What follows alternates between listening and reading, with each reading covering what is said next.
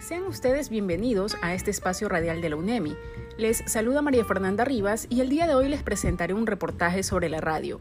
Para esto tenemos a dos hermosas invitadas a quienes a través del tiempo les trae a sus mentes las vivencias más especiales de este medio, pero antes escucharemos una breve reseña histórica sobre la radio.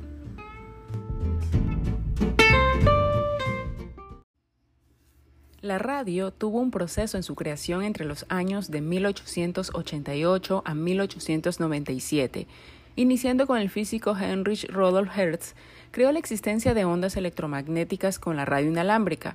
En cambio, el inventor Alexander Popov inventó la antena con la que se pudo hacer transmisiones electromagnéticas.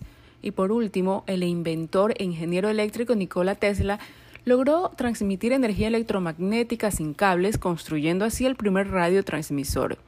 Gracias al resultado de estos inventos es lo que hoy en día y a lo largo del tiempo conocemos como la radio.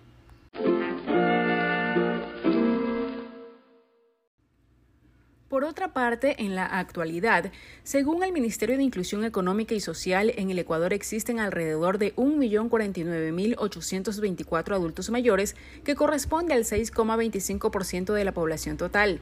Entre ellos se encuentran la señora Azucena Ponce de 81 años y la señora Elba Sánchez de 69 años, quienes a continuación revivirán sus experiencias de radioescuchas respondiendo algunas preguntas simultáneamente.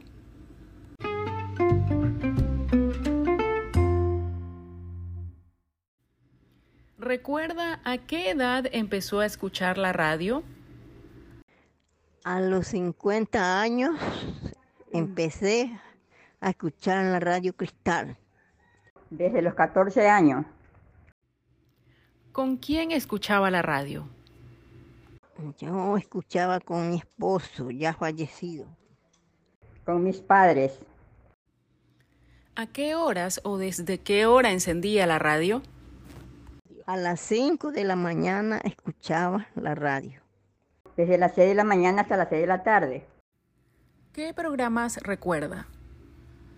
Recuerdo el programa Mañanitas Ecuatoriana de música ecuatoriana a las 7 de la mañana. Recuerdo mucho la sorpresa radial de las 11 de Mañanitas Ecuatorianas y el buzón del pueblo. ¿Actualmente escucha la radio? Sí, actualmente la escucho. Sí. ¿Qué prefiere, la radio o la televisión y por qué? Yo prefiero la radio porque la radio informa mejor las noticias y la, da la hora cada momento. Prefiero la radio porque estoy haciendo mis quehaceres y estoy escuchándola. ¿Alguna anécdota que recuerde de la radio y que pueda compartir con todos los radioescuchas? Yo recuerdo de la radio a las 7 de la mañana que se iban los niños a la escuela, la musiquita. Atención a la hora 7 de la mañana, 30 minutos, 7 y media en punto.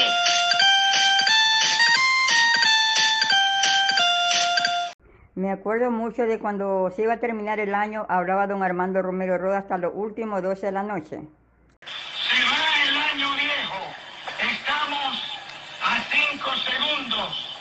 4, 3, 2, 1. ¡Feliz año nuevo! ¿Qué le aconsejaría a la juventud de ahora que no sabe que existe la radio o que casi no la usa?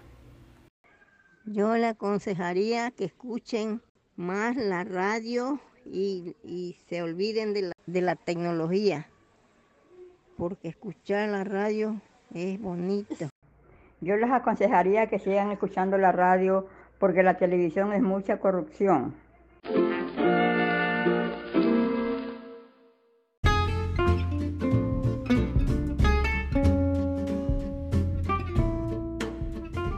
Esta ha sido la experiencia de doña Azucena y de doña Elba, quienes a través del tiempo hasta la actualidad han hecho de la radio un medio no solo para informarse, sino también para entretenerse.